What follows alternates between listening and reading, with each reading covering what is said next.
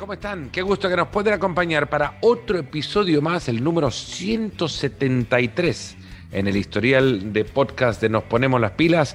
Como siempre les digo, muy agradecido, extremadamente agradecido que consideren que este espacio puede llenar un pequeño espacio en esa ocupadísima agenda de sus días.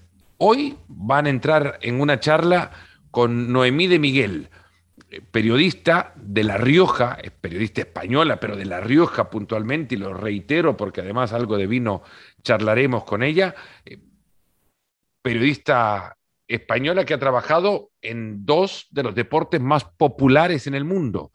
Y desde su experiencia en el fútbol hasta el salto al circo de la Fórmula 1, creería que con un motor como la pasión y con la conducción de la curiosidad ha sabido llevar hasta ahora una carrera exitosa. Pocos han llegado, eso sí, a estos episodios de Nos ponemos las pilas abrazando su amor por el café como Noemí. En la charla, un poco sobre el arte que es entrevistar, sus escuelas de fútbol, aquellas que le enseñaron a ver mejor el juego, y habiendo conocido de equipos, su definición de lo que es un grupo que trabaja hacia un objetivo común y de dónde sale el mejor ejemplo. De eso y los tres cuadros que colgaría en la pared de su carrera, Noemí de Miguel, que nos ponemos las pilas. Noemí de Miguel, muchísimas gracias de verdad por aceptar la invitación a acompañarlos en esta, en esta charla. ¿Cómo estás? Muy bien, muy feliz en realidad de poder tener esta charla y poder hablar contigo, Fernando, y que nos escuchen. Y sí, a alguien vamos a entretener, es lo que digo siempre, agradecerle a aquellos que consideran que este espacio puede llegar a, llenarles algún, algún momento de su día o de sus días si deciden escucharlo en, varias, en varias etapas. Eh, estás en Madrid, Noemi, pero no sos de Madrid. No soy de Madrid. Llevo aquí desde, madre mía, 2002, yo creo, sí, que llegué. Pero yo, sin embargo, soy muy del norte. Soy de La Rioja, veraneo en Asturias, me apasiona el norte de España y sí, soy riojana, de pura cepa, como dicen en mi tierra. Este, este, programa también o este espacio se genera por las ganas mías de tener alguna, de tener conversaciones de esas que se dan por las tardes y con un café de por medio, pero lo tuyo será conversación si sos de La Rioja con alguna copa en, en la mesa. Te puedo decir que en ambos casos. Me levanto por la mañana y lo primero que hago es encender la cafetera y tomarme el primero de los cafés que viene conmigo a la ducha. Uh. Solo, por supuesto, sin azúcar, solo café. Y después ya cuando voy este reaccionando el segundo. Eh, yo, sabía lo del café, pero, escucha, yo siempre he sido así. O sea, llevo tomando café no sé, desde que me permitieron, me imagino, en casa. Eh, de hecho, alguna vez que lo he, visto para rendimiento deportivo, sabes que además corro, me dijeron los nutricionistas, dice, mira, tendrías que dejar de tomar café durante meses para utilizarlo deportivamente, porque tu cuerpo está tan habituado que no tiene ese efecto sobre ti, la cafeína y demás. O sea que para mí lo de despertarte es mentira.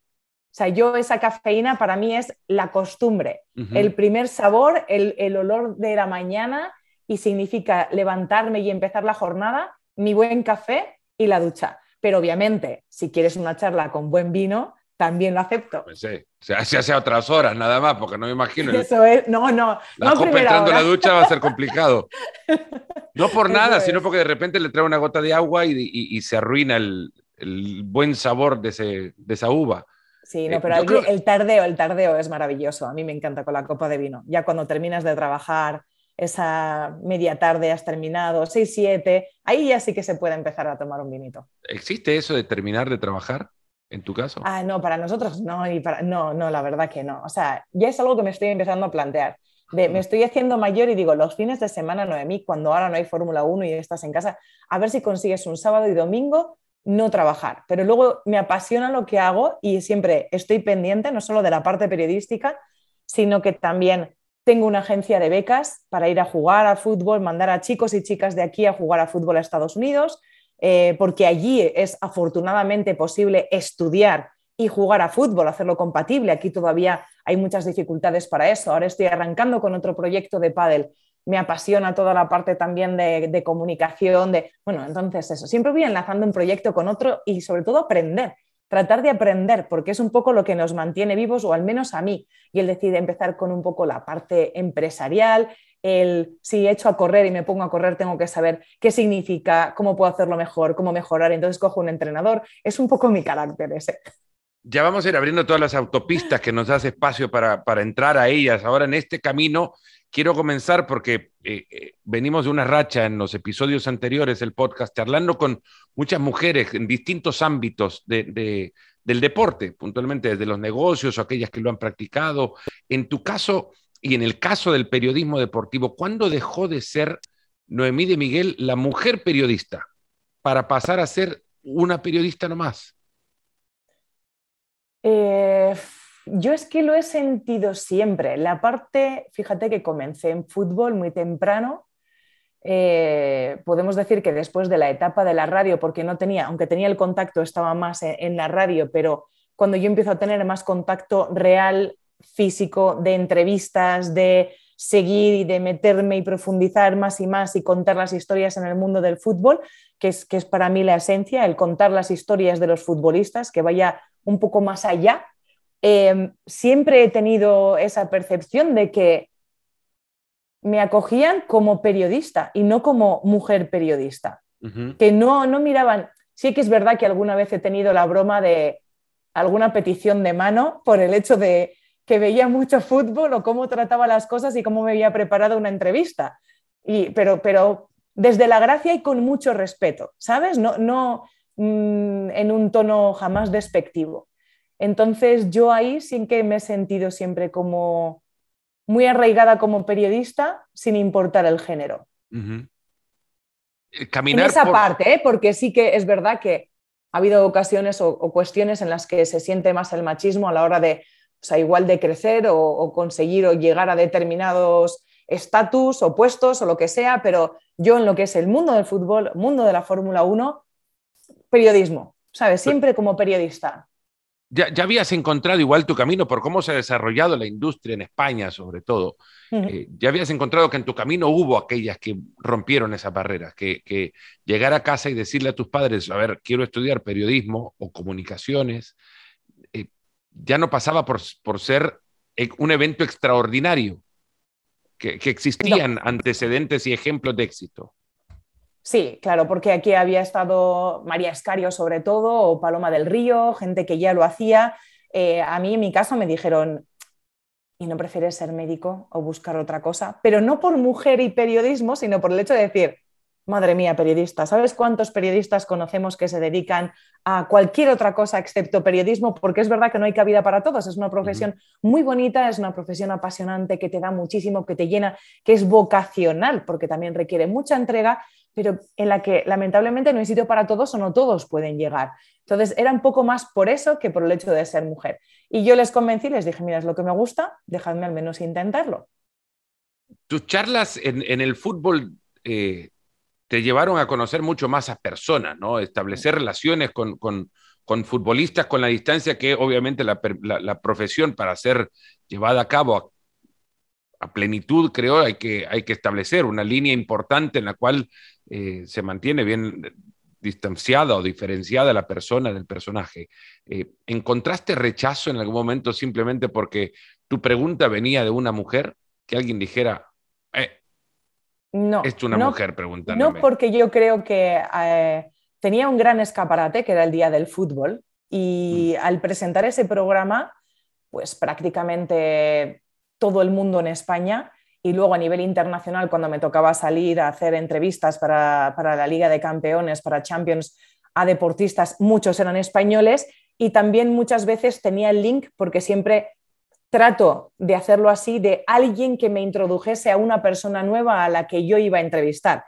Entonces, solía minimizar eso porque siempre que alguien tenga una referencia de con quién va a hablar o lo que hago es importante. ¿Sabes? Ya te da ese conocimiento previo de cómo trabaja una persona. Después lo que yo hacía era, cuando no había tenido la ocasión, bueno, en todo caso, era el desarrollar una charla en la que a priori comenzaba con lo que hay que preguntar. Todos sabemos, Fernando, de eh, lo que hay que preguntar. Mm. Sabes que hay cosas y temas en un momento dado o en una entrevista que son las primeras cosas o las cosas importantes que hay que tratar. porque de esa manera haces ver que, oye, sé de qué va esto, sé qué es lo importante, te lo pregunto de inicio.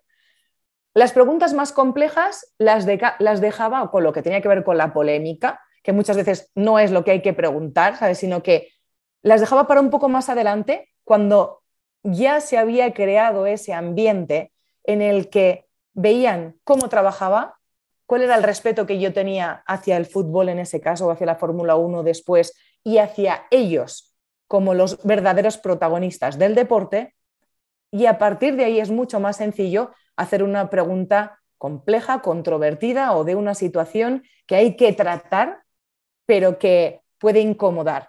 Y nunca he recibido una mala respuesta en ese sentido, porque han entendido, ¿sabes?, con todo ese contexto, que era algo que había que hablar. Y les ha dado la confianza y muchas veces en responder lo que han considerado, como han considerado, pero nunca pensando que yo iba a buscar un titular o a tratar de extraer de ellos algo así. El problema yo creo que lo tienen tanto, bueno, en el mundo del deporte cuando un periodista se pone en situación de ser más protagonista que ellos. ¿Sabes? Cuando buscas estar en el titular y ser tú también noticia, porque nosotros no tenemos que ser noticia. Entrevistar es un arte, ¿no? Porque es muy bonito. Eh, preguntar construir una pregunta es imaginar las múltiples respuestas que pueden surgir dependiendo evidentemente del personaje, de la situación y de todo el contexto, pero ya solamente construir una pregunta y construir una pregunta para luego de que ésta derive en una, en una conversación que periodísticamente tenga sustento, es uno de los procesos más, más eh, enriquecedores, de los más los procesos que más te examinan profesionalmente también. Y, debe ser también de los más frustrantes cuando no encontrás en el otro lado al personaje que encuentre una de esas variables que tú has estudiado o que de repente decida no encontrar ninguna y no te dé absolutamente nada. Es verdad, porque tú planteas una entrevista con un plan A, un plan B, un plan C, te la preparas, eh, lees otras entrevistas, ves reportajes, lees sobre esa persona, te documentas, tratas de entender el contexto. En mi caso, para además tratar de ir un poco más allá, ¿no? de, extraer algo eh, que sea emocionante, que pueda interesar a la audiencia y que además haga sentir cómodo y vea que tienes interés a esa persona y que además le guste contarlo y le guste compartirlo. Cuando te fallan todos esos planes y obtienes esas respuestas dependiendo del día, o sea, yo, el, ejemplo para mí, porque es verdad que ha pasado en muy pocas ocasiones, pero Lance Stroll, o sea, el piloto es de sí, no, bueno, está bien y es muy complejo, muy complejo. Allá vayas por la parte de el karting, que suele ser la parte que más les emociona a los pilotos al recordar esa época, porque suele ser de las más felices, de, la esencia, de dónde vienen, de los primeros pasos desde donde se construye el piloto. Y no, y no había manera. Y luego, sin embargo, agradeces cuando sale bien, ¿verdad? Y cuando planteas una entrevista como para mí suponía un reto, por ejemplo, cada temporada con Lewis Hamilton, ¿no? Y el decir, envolverlo con otros testimonios y gente y asuntos que a él le, gustaban como la música, como eh, el fútbol, pero en la parte de personas que ya han tenido una carrera similar y yo hablé con Iñaki Williams que también hacía una pregunta, la parte de la composición, la parte de la moda, ¿sabes? El incluir todo eso en la conversación hacía que él se relajase y esa entrevista que en principio iba a durar 10 minutos llegó a los 25 y estaba encantado y no terminaba nunca. y, es, y se crea ese ambiente que es mágico en el que la persona se abre, se olvida, mantiene una charla, nos olvidamos de la parte entrevista, ¿no? que suena más profesional y todo fluye. Y eso es maravilloso. Y en fútbol también, a mí me pasaba en esas charlas con Xavi, incluso con Leo Messi, ¿eh? fíjate que, quien dice que es complejo, que Leo tampoco, siempre depende del approach de, que ellos vean que tú estás ahí por ellos para contar historias bonitas, para que puedan compartir aquello que quieren y que les gusta y que forma parte de su esencia, de, su ser, más allá del el trabajo que desarrollan. E, ese es un contexto de una entrevista preparada, evidentemente, para el personaje. Luego hay entrevistas que no se preparan para el personaje, sino que el personaje te tiene que exponer eventos, la entrevista preparada por el evento anterior, el post partido, ¿no? La zona mixta, el, flash interview que suele suceder después de cada partido. En la Fórmula 1 no estuve jamás cubriendo en el paddock, pero me imaginaría hay un mm. corralito similar al que existe en el fútbol, más reducido en función de cuántos son los protagonistas y evidentemente cuántos medios lo cubren.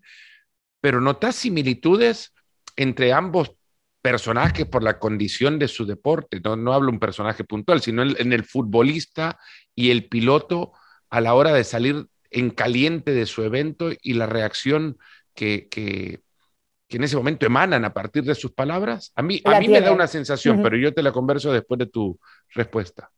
Yo creo que la tienen y, y, sí que ahí aprendí, porque como yo en fútbol también hice pie de campo y me tocó hacer, ¿sabes? También postpartidos y las entrevistas justo cuando termina alguien, incluso en los palcos. Y en Fórmula 1 al terminar exactamente igual, te vienen los 20 pilotos y tú tienes que estar, pues imagínate, también muy alerta y muy atento durante toda la carrera, igual que durante todo el partido, porque eh, ahora ya creo que pactas quién te puede venir, pero antes no sabías exactamente quién y tienes que centrar un poco eh, el asunto, ¿sabes? Para, para tener esa cierta e-, ese cierto toque personal de dirigir hacia lo que ha sucedido. Yo sí que empiezo siempre con una, pregunta un poquito más genérica, ¿sabes? Que, vean vinculado ellos mismos, pero un poco más genérica para así yo ver por dónde quieren ir y qué es lo que quieren contar y cuál es su visión. Porque entendí, viendo fútbol, y eso me lo he llevado a la Fórmula 1, que la visión que nosotros tenemos desde fuera no es exactamente igual a la que tienen ellos desde el terreno de juego y desde dentro de un monoplaza, en un cockpit, en una carrera. Las sensaciones son diferentes y obviamente la suya es la real, no la nuestra. ¿Sabes? Dice, aunque sea el caliente, ellos pueden modificarla o variarla un poco cuando luego vean determinada, yo qué sé, igual la determinada jugada que te ha parecido que, oye, eh, sí que era penalti lo que habían hecho a un compañero y luego ves la repetición al día siguiente y no, pero vaya, al margen de eso, en cuanto a lo que es el sentido del partido, el cómo se ha movido el partido, o el cómo o qué ha supuesto una carrera, ellos siempre tienen la información más fiel y más fiable. Entonces yo suelo empezar así. Y en eso sí que es verdad que son muy parecidos. O sea, sí que te puedo decir que da prácticamente igual si te enfrentas en un post carrera, post partido a un futbolista o un piloto. ¿Dónde aprendiste fútbol? ¿En qué momento sentiste que, que, llegaste al lugar a donde ver, a mí se me hace complejo ver fútbol, con los años que tengo de verlo, no creo que, que sé de fútbol o he aprendido de fútbol. Eh, sigo en ese proceso y hay lugares o personajes que te enseñan más o te han enseñado más en el camino a, encontrar cómo verlo mejor. Eh, ¿A dónde fue eso? ¿Cuál fue ese lugar o cuál fue ese personaje? Yo siempre he sido igual de inquieta a la hora de aprender y mm, yo empecé viendo fútbol de pequeñita porque me crié en casa de mis abuelos. Yo soy niña española de los 80, criada en casa de sus abuelos mientras mis padres trabajaban. Mm. Y en mi casa, mi abuelo veía todo el deporte del mundo. Entonces, o te unes, ¿sabes? O lo rechazas. Y en mi caso, me uní a todo el deporte que se veía. Y yo ya iba, entonces, los domingos dejaba todo lo que estuviese haciendo y mis amigos, mis amigas y todo, para ir a ver el partido de Canal Plus que es donde acabé trabajando con mi abuelo. Y entonces yo me nutría de todo eso y siempre estaba preguntando, ¿y por qué esto? ¿Y por qué el fuera de juego? ¿O por qué tal? ¿Y por qué tal? ¿Y por qué Pascual? Entonces mi abuelo me explicaba lo que consideraba, pero yo siempre seguía así. Pasé de hacerlo como aficionada a hacerlo como profesional y seguía con lo mismo. Entonces, afortunadamente, yo siempre tuve el respaldo, y es lo que te decía, el respeto de los futbolistas y entrenadores para decir, oye, esta jugada, y yo escribía. Y por eso yo siempre tenía el teléfono encima de la mesa, porque quería saber qué estaba pasando, por qué esta jugada, por qué. Yo, y yo hacía mis charlas tácticas con Borja Valero, con Xavi Hernández. Yo les breaba y decía, Xavi, oye, pero cuéntame, en esta jugada ha habido un rechace. Si tú hubieses estado dos metros más adelante, hubieses tenido la posibilidad de volver a rematar, que tú no disparas tan mal, pero parece que no, Noemí, porque yo tenía que estar en esa posición, porque estaba en la ayuda, por el repliegue, por el tal. Entonces yo aprendí así. Y tienes esa ventaja de decir, ostras, son ellos quien te lo cuentan, quién mejor, ¿no? Tener como fuente de información a los propios futbolistas o a los entrenadores. Bueno, con Mauricio Pochettino yo viví una escena, que, bueno, una escena, una jornada que a mí me volvió loca, que me encantó, es una de las mejores cosas que he sentido como profesional y como persona en mi vida, que eso en su época en el Southampton, yo pasaba mis veranos estudiando inglés en Londres y les hice una visita, pasé un par de días con ellos y yo estaba en el despacho donde está Jesús, donde estaba Miki, Tony y él, analizando todas las jugadas que se habían ido grabando durante el entrenamiento y yo viendo y preguntando, entonces, claro, y esto lo estás preparando jugadas a un parado, estrategia, llegadas por banda, ¿vale? o sea, yo, para mí eso era como una tenías ya para el Southampton, tenías para, para analizar al, al, Southampton, estaba Pochettino en el Southampton o en Tottenham? En el Southampton, fue la etapa previa al Tottenham, que luego va al Tottenham y luego continúa continúa su carrera, y, y además que es para mí, el, para él, el Southampton es como la esencia suya como entrenador. Es verdad que yo no había vivido eso y él venía del español, pero como la gran eclosión de Mauricio a nivel internacional y el reconocimiento a nivel internacional que tiene como entrenador. Y de ahí llega el resto de las etapas y todas las ofertas y ahora está en el PSG y lo que llegará, porque, bueno, estoy convencida de que acabará llegando al Madrid porque ya han tenido varias tentaciones y acabaron uniendo sus caminos, pero sobre todo fue muy bonito porque se encontró un club con una plantilla que creía en él, en lo que estaba haciendo, jugadores jóvenes muy talentosos y crearon un vínculo espectacular. El respeto que se tenían era muy bonito verlo en el terreno de juego, cómo se acercaban, cómo le hablaban los jugadores, cómo creían en lo que estaban haciendo y a lo que llegaron. Imagínate la cantidad de jugadores que llegaron a la selección inglesa, que nadie había pensado jamás en ellos para llegar a la selección inglesa. Es muy curioso cómo en el 2018 para ese mundial se hablaba del éxito inglés y se vinculaba muchísimo al gran momento de el Manchester City por la cantidad de jugadores que, por el Manchester City habían pasado. Y se hablaba de, Guardiola como el gran constructor de aquel éxito y la realidad, sin quitarle el mérito que pudo haber tenido Pep para llegar a que Inglaterra absorba o asimile que puede creer o querer otro tipo de fútbol que el que históricamente ha jugado, quien permitió todo eso, en realidad fue Pochettino en, sus dos equipos ingleses dirigidos. Claro, porque yo creo que también fue la reacción, eh, fue un poco la chispa para la reacción del fútbol inglés, dar cabida a otros entrenadores que traían otros sistemas, otras maneras de jugar y que enriquecían lo que ellos tenían. No porque ellos tenían un fútbol muy marcado que había dejado de funcionarles internacionalmente y la prueba era esa, y que con esa riqueza del otro fútbol que venía de la mano de Mauricio, también de la mano de Pep y todos otros entrenadores, hicieron que tuviesen un fútbol mucho más completo y siguiendo dando cabida a esa fortaleza física y a ese, y esa transición rápida que habían tenido siempre los ingleses. No lo ves en el Paris Saint-Germain la próxima temporada. Piensa, pues contempla, porque esto es un programa es un espacio de audio, en consecuencia los silencios los tengo que rellenar explicando cuáles son tus gestos. Noemí ha mirado al techo. bueno, ha sonado, ha sonado, un poco mi suspiro, mi... Ha, suspirado, exacto, pero ha mirado al techo como diciendo, ¡buah! ¡Qué pregunta con respuesta más, más fácil que me, me encanta, O sea, a mí me encantaría que ese club tuviese eh, la paciencia que no tiene para dejarle construir y seguir construyendo.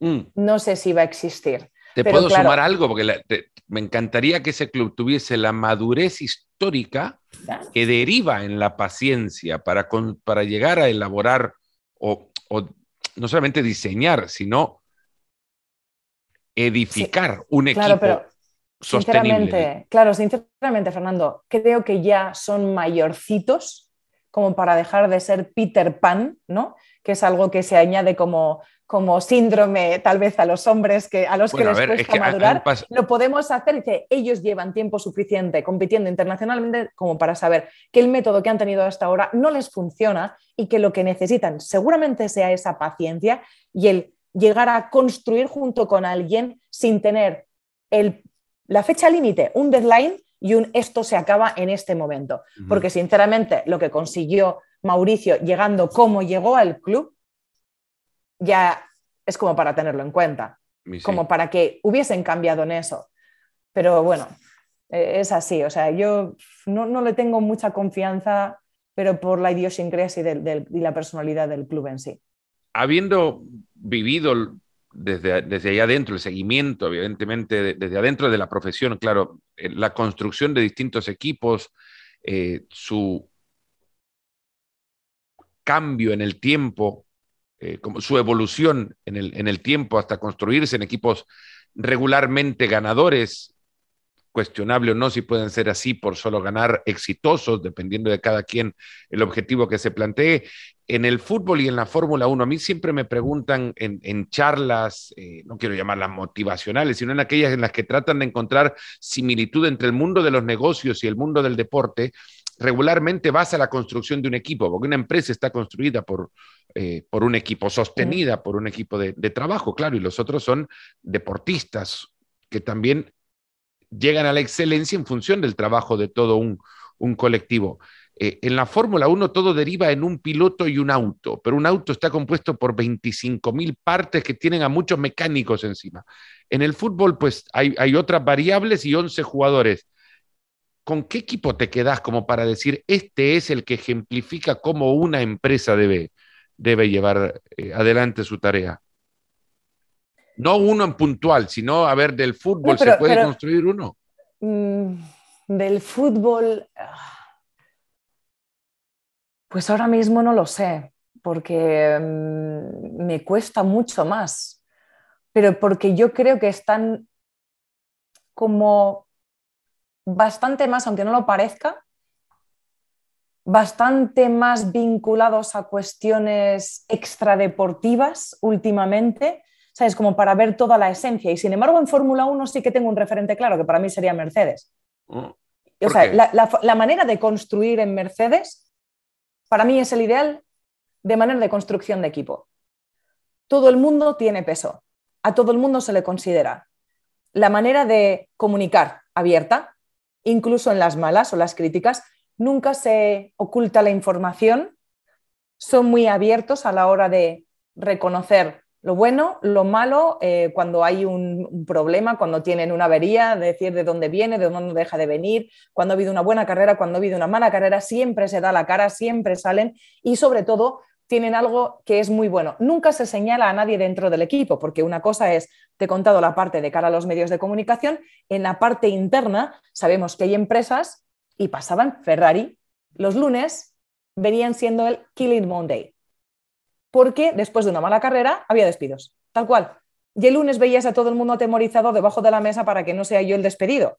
Y eso hace y crea una atmósfera y un ambiente muy negativo a la hora de proponer de las personas, que es otro de los pilares que me parecen básicos dentro de un equipo o dentro de una empresa. Si tú te sientes con libertad y te sientes arropado y no se te señala, serás capaz de tratar de proponer y mejorar y lo que te viene en la cabeza no te lo vas a cuestionar y no vas a decir, igual es una tontería, me lo callo, sino que lo propones. Y esto sucede en Mercedes. Puedes decir, porque nunca sabes dónde puede venir una solución o una innovación que pueda revolucionar y mejorar.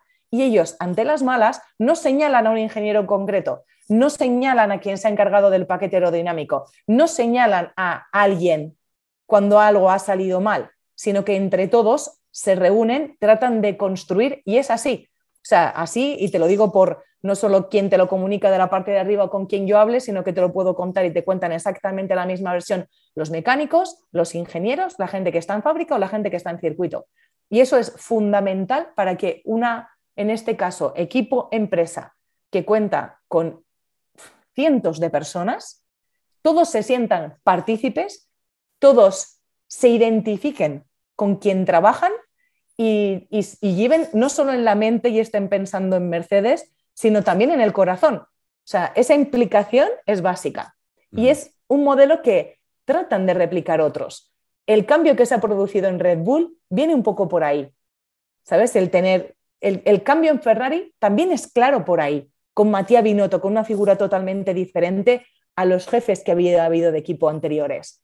Es así, es un poco todo más constructivo escuché un, podcast a Toto Wolf hace un año o algo así y, me maravilló la forma en la que desde Mercedes, desde su dirección, además, pero dentro del equipo de Mercedes Fórmula 1, no satanizan el error, no convierten al error en algo que posteriormente, como, como decías, obligue a señalar para descubrir al culpable. No, del error son todos responsables y el error se comunica en estas reuniones que has dicho eh, sin eh, culpar eh, al, personaje que lo ha, o la persona que lo haya cometido, al grupo que lo haya cometido, sino entendiendo que el error es parte del proceso que deriva en el éxito, que el error es, es, es inherente a la construcción de un proceso exitoso. Hay muchos, desde la misma familia, que son un grupo, un equipo, ¿no? Hay muchos procesos en los que el error eh, se claro, se lleva a un lugar donde pues es mejor esconderlo porque si no, sus consecuencias pueden ser dolorosas en, en algún caso. En, Mercedes me dio esa sensación para escucharle y no la sensación. Explica Wolf directamente, no, nosotros el error lo exponemos, no lo escondemos. Eso es. Eso es a lo que decía referencia. Y además estás hablando de un Toto Wolf que más allá de la Fórmula 1 es un hombre de negocios súper exitoso. Viene de una familia eh, en parte migrante de Polonia y ha conseguido todo lo que tiene a base de la pasión que sentía por el motor, el ir diferenciando después sus negocios al ver que no llegaba como piloto, fue incluso instructor y es un, vamos a decir, un tío exitoso y además tú ves la piña que se crea en torno a él y el respeto, amor que tienen sus empleados y viene de eso, de él se lo ha ganado. Y no solo eso, sino que también a la hora de tratar con los medios de comunicación. Yo es alguien a quien admiro en ese sentido por todo lo que ha conseguido, a dónde ha conseguido llegar y la ambición y esa parte de seguir creciendo y seguir ganando y mantener el hambre viva, que es algo que hay personas que llegan a olvidar o equipos que pasan una vez que parece que se sacian de éxito. Y eso no sucede en ellos. Y yo creo que todo viene de esa misma estructura. Yo me reía porque a principio de la temporada pasada, y es algo que es verdad que no, he comentado demasiado, cuando empezó la temporada pasada, y era mi sexto año en el circuito, y me decía, Noemí, aquí ya lo tienes todo hecho. Si tú necesitas, si quieres hacer algo más, ¿qué quieres ir? ¿Hacia dónde quieres ir? ¿Qué proyecto quieres tener? Cuenta conmigo. Pero aquí ya lo tienes hecho, o sea, que incluso te anima y te alienta para que crezcas y eso lo hace conmigo, que yo no formaba parte de su estructura, su empresa, aunque había trabajado con ellos y es verdad que tengo ese buen feeling con Mercedes, igual que con otros equipos, pero para que veas que incluso te mete esa chispa de seguir creciendo, si lo hace conmigo, que estoy fuera, ¿qué no hace con la gente a la que ve posibilidades dentro de su equipo? ¿Es así? Eh, e, ese es, bueno, yo crecí llamándole, conociendo al circuito de Fórmula 1, la, la organización de la, Fórmula 1 como el circo ¿no? de la, de la Fórmula 1. Va levantando carpa y se va posicionando de ciudad en ciudad. Lo vi o lo he visto y, da esas sensaciones que todo mundo se entra, arman, actúan, se desarman y se van a otro lugar. Desde ahí adentro, eh, Netflix nos ha mostrado cómo es, eh, el, cómo son las dinámicas de la familia que convive ahí adentro del, del circo, como si hubiesen agarrado alguna vez en los qué sé yo, 50 años atrás a los Ringling Brothers y, me muestren cómo son los trapecistas y los payasos y cuáles son las dinámicas entre ellos. ¿Cuánto le hace falta a Netflix contarnos en sus temporadas de lo que verdaderamente pasa ahí adentro del circo? Bueno, eh, vos que lo ves, vos decís, bueno, ya está, vos sabes que es actuación y que es un guion, es como que si estás detrás y ves que el gran hermano está, está todo eh, guionado, ¿no? Que todas está, está muy bien hecho, ¿no? Está muy bien hecho, está muy bien hecho porque atrapa eh, a quienes nos dedicamos además a la televisión y hemos creado también o hemos hecho documentales en ese momento, ves cómo copia mucha de, de la esencia del storytelling del cine, precisamente para mantener la emoción en cada uno de los capítulos y que luego, si te das cuenta, son estructuras clonadas de uno a otro. También porque entiendes que la cantidad ingente de grabación que generan en toda la temporada grabando hace que necesiten tener esa estructura clara para editar en tan poco tiempo y antes de que comience la siguiente temporada tenerlo en, audiencia, ya tenerlo en emisión. Em, yo creo que hay algunas cosas que se exageran un poquito, igual que sé que hay algunas otras cosas que no se llegan a contar, pero tienen que pasar el filtro. Lo que me parece es un producto súper exitoso porque en Estados Unidos la temporada pasada en Texas eh, siempre ha sido uno de los grandes premios más divertidos, con mucho público, mucha gente de fuera. Y sin embargo, este año fue una... Eh, ocupación masiva de americanos venido de todos los estados de Estados Unidos que puedas imaginar. Y eso sí que era una gran novedad. y más, porque se distinguían entre ellos como una especie, yo lo comparo casi con Harry Potter y los que son los muggles o los que son los magos, ¿no? O sea, los que son sangre limpia, ¿eh? magos de toda la vida, o los sangre sucia, que eran advenedizos, que no habían sido magos antes y de repente, ¿sabes?, entre los humanos surgía su talento. Y ellos se distinguían de antes y después de la serie. No, yo venía a la Fórmula 1 por la serie o no, yo es que ya lo veía antes. Y eso me hizo mucha gracia. Entonces, tienen éxito. Es verdad que a mí me falta un poco más de, pues igual conocer a los pilotos, esa parte de esencia, pero más vital. Pero poco a poco lo irán haciendo, lo irán desentrañando. Imagina, la temporada pasada, claro, todo al final ha girado muchísimo en torno al final, la polémica, ha ganado mucho protagonismo la parte de Christian Horner, porque además tiene ese talante en el que le gusta mostrarse, con Gary Halliwell, entonces tú te ves en el jardín de, su casa con un toro, que me llama mucho la atención, ¿qué hace un toro? Que digo, la próxima vez cuando le vea, le ve, ¿por qué tienes un toro en el jardín de tu casa? Pero ese, tiene ese talante y le encanta, pero es así, sí, sí. y falta un poquito más la parte de presión de, que se transmite, pero, pero no se cuenta tanto de presión, de gestión, de incluso la parte psicológica de hablar con algunos que existen de los psicólogos, de los pilotos, toda esa parte. Pero bueno, llegará, me imagino que llegará. De todos modos, está, o sea, ya te digo que para mí es un producto de, éxito importantísimo. ¿Cómo te, ¿Cuánto te costó construirte en, una reportera de un deporte que no sé cuán cercano estaba mientras estaba en el fútbol? Bueno, pues eh, me costó que yo cuando decidí cambiar y dejar el fútbol y pasar a la Fórmula 1, cuando surge esa oportunidad, estuve dos meses estudiando, pero como si hubiese vuelto a la universidad y estuviese siempre de exámenes. O sea, yo trabajaba y era como terminaba y yo tenía mis apuntes y estudiar el reglamento técnico, el reglamento deportivo, la historia de la Fórmula 1, eh, cada uno de los equipos, porque una cosa es verlo como aficionado desde fuera y otra cosa es meterte ahí. ¿Sabes? Porque quería ese mismo approach que yo había tenido a la gente del fútbol de que viesen que yo me interesaba, que lo entendía y que lo único que pretendía, porque creo que es nuestro papel, al menos mi papel en el que yo he tenido de reportera y presentadora, era de saber qué preguntar para extraer de ellos el máximo y que ellos me cuenten, ¿no?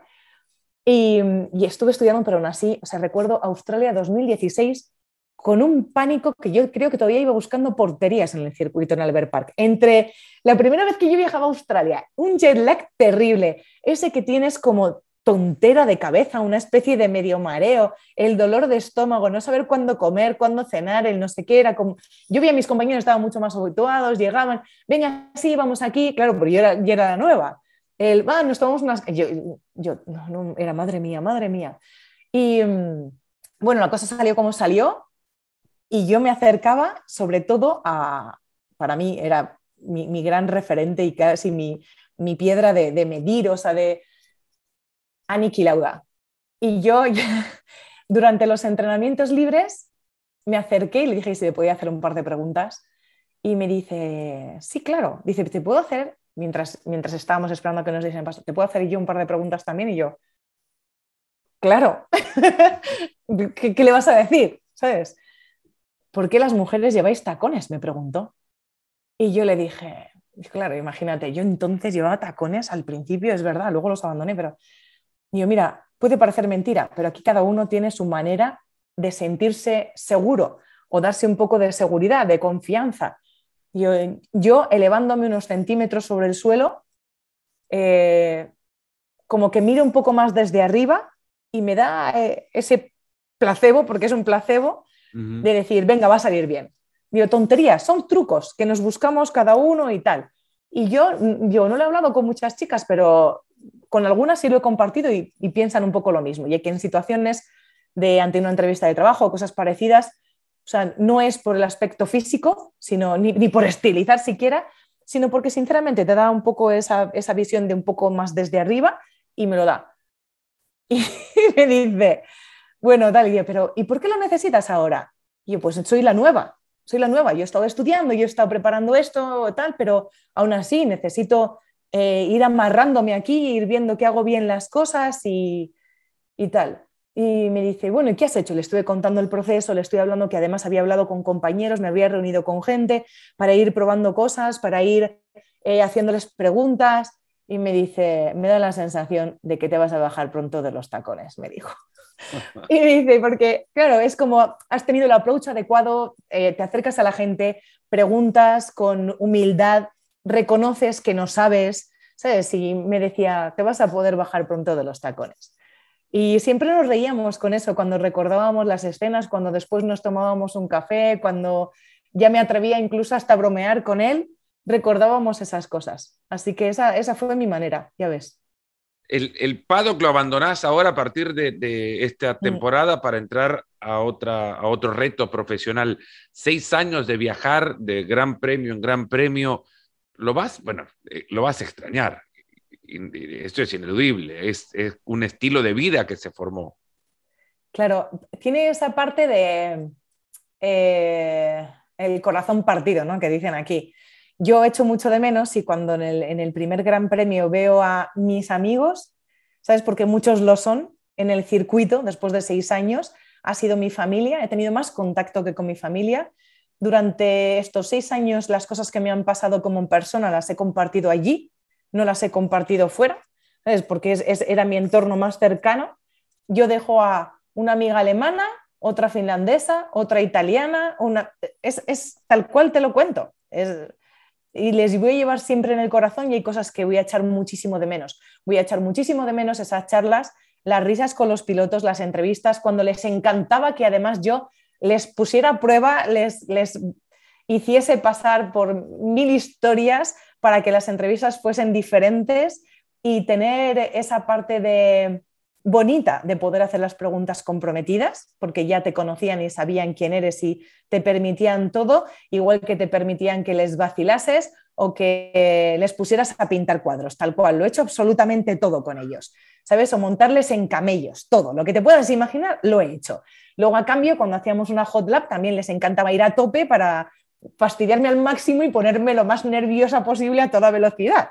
Entonces, eso, todo eso igual que la comodidad de saber que pregunto y voy a tener información cuando ha habido algo complejo, sí es verdad que, lo pierdes y lo echaré de menos, mantendré mucho, lo sé, porque el contacto va a estar ahí siempre, pero ya mi vida necesitaba volver a casa porque sentía que no la tenía, de verdad. O sea, mi vida pedía a gritos poder sentir que tenía un hogar, porque yo volvía a mi casa y vivía con una maleta abierta aquí, ¿sabes? En la que simplemente ponías lavadoras, cambiabas la ropa, te ibas al siguiente destino y, había perdido eso y lo necesitaba. Necesitaba volver a tenerlo porque había disfrutado y he disfrutado al máximo viajar durante seis años, el descubrir no solamente esa familia, ese pueblo, esos amigos, esa gente con la que he trabajado tan estrechamente, sino descubrir el mundo, descubrir culturas, descubrir lugares, descubrir dónde correr incluso, porque lo primero que hice después de un primer año terrible en el que te cambia mucho la vida, tu cuerpo, mm, lesiones, historias y demás, y, gestión mental también, y conocerte mucho más eh, cómo eres, quién eres y cómo es tu cuerpo, pero muchísimo después del primer año.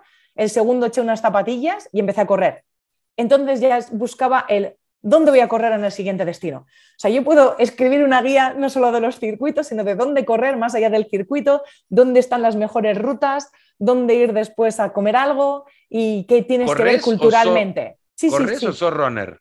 Porque esa es otra. No, yo corro. O sea, o sea para mí la Pero es un estilo de vida, porque lo leía en, un libro, eh, Atomic Habits, se llama el libro, no recuerdo el nombre del autor decía que para cambiar los hábitos hay que empezar desde adentro, filosóficamente, entender qué tipo de persona, qué tipo de persona soy. Salís a correr, bueno, salís a correr, pero si sos corredor necesitas correr.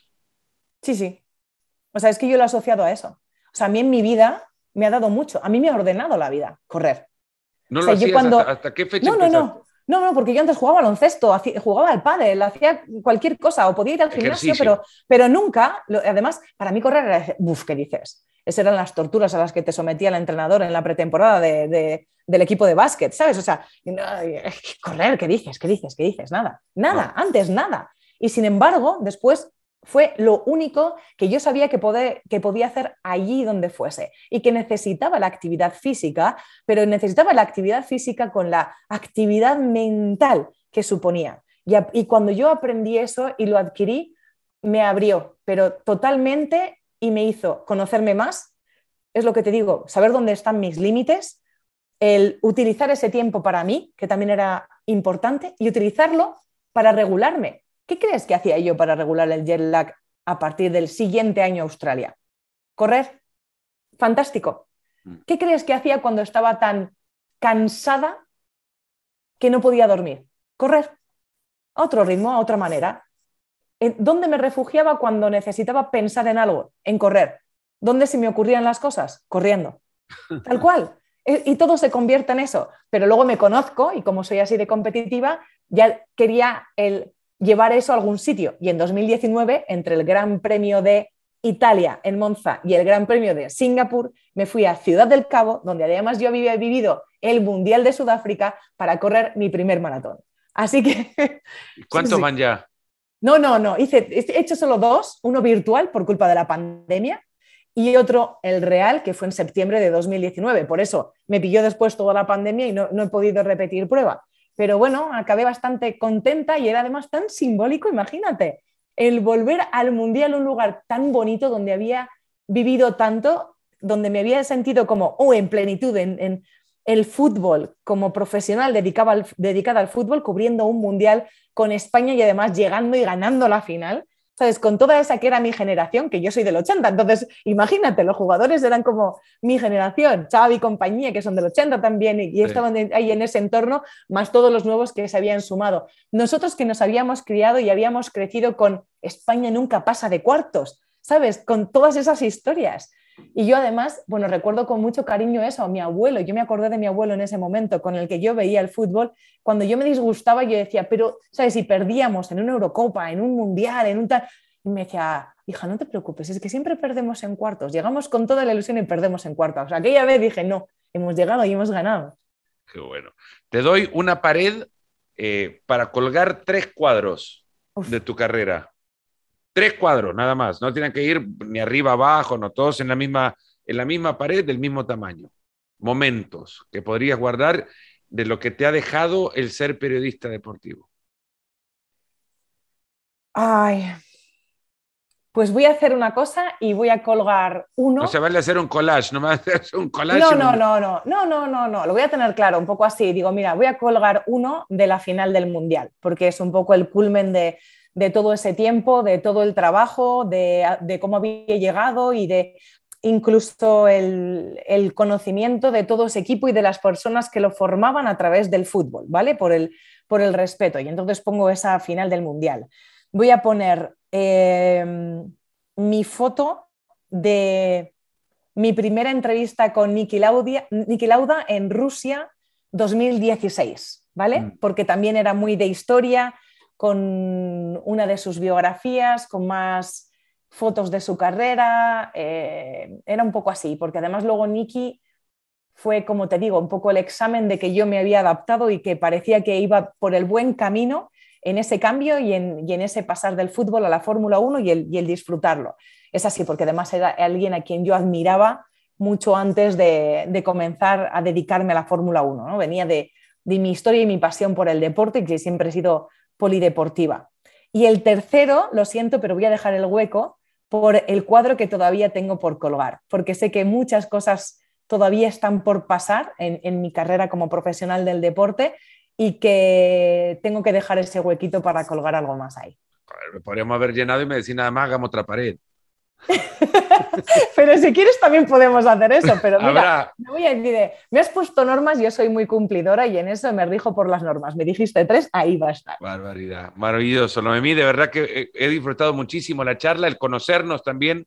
Antes de arrancar la grabación habíamos compartido que cada uno nos seguíamos y en realidad habernos cruzado en, ni, he ido a premios, a grandes premios, he estado en el paddock, evidentemente no como profesional, pero, pero ni ahí nos habíamos llegado a, cruzar y la verdad que me ha encantado el conocer desde tu perspectiva eh, lo que es el periodismo, ejercerlo sin género, independientemente de dónde se venga, sino simplemente por pasión, conocer eh, la definición de un equipo y a partir de la coincidencia también que creo que Mercedes hace un trabajo maravilloso en exponerlo sobre todo y en darse a conocer sin alardes, ni mucho menos, pero, pero sobre todo el, el hecho de de que esta conversación lo has hecho transmitiendo una pasión que me parece la piedra angular, es tu Niki Lauda, si querés, para, para poder transmitir que lo que haces lo haces tan bien porque lo haces tan apasionadamente. Y eso, la verdad, que se transmite. Mil gracias, de verdad.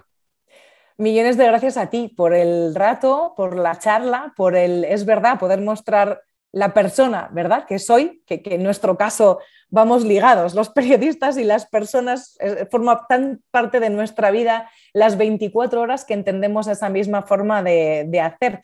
Y mira, hay una pequeña cosa que a mí me ha ayudado mucho también a la hora de, toda esta manera de construir que también nosotros tenemos con, nuestros equipos, quienes nos rodean. Nosotros no somos nadie. Imagínate, además, más haciendo televisión. ¿Qué seguimos nosotros sin los cámaras, sin la gente que se dedica al sonido, sin la gente que está en el control, sin la gente que nos ayuda cuando preguntamos cualquier cosa para tener la información, sin toda esa audiencia que está al otro lado?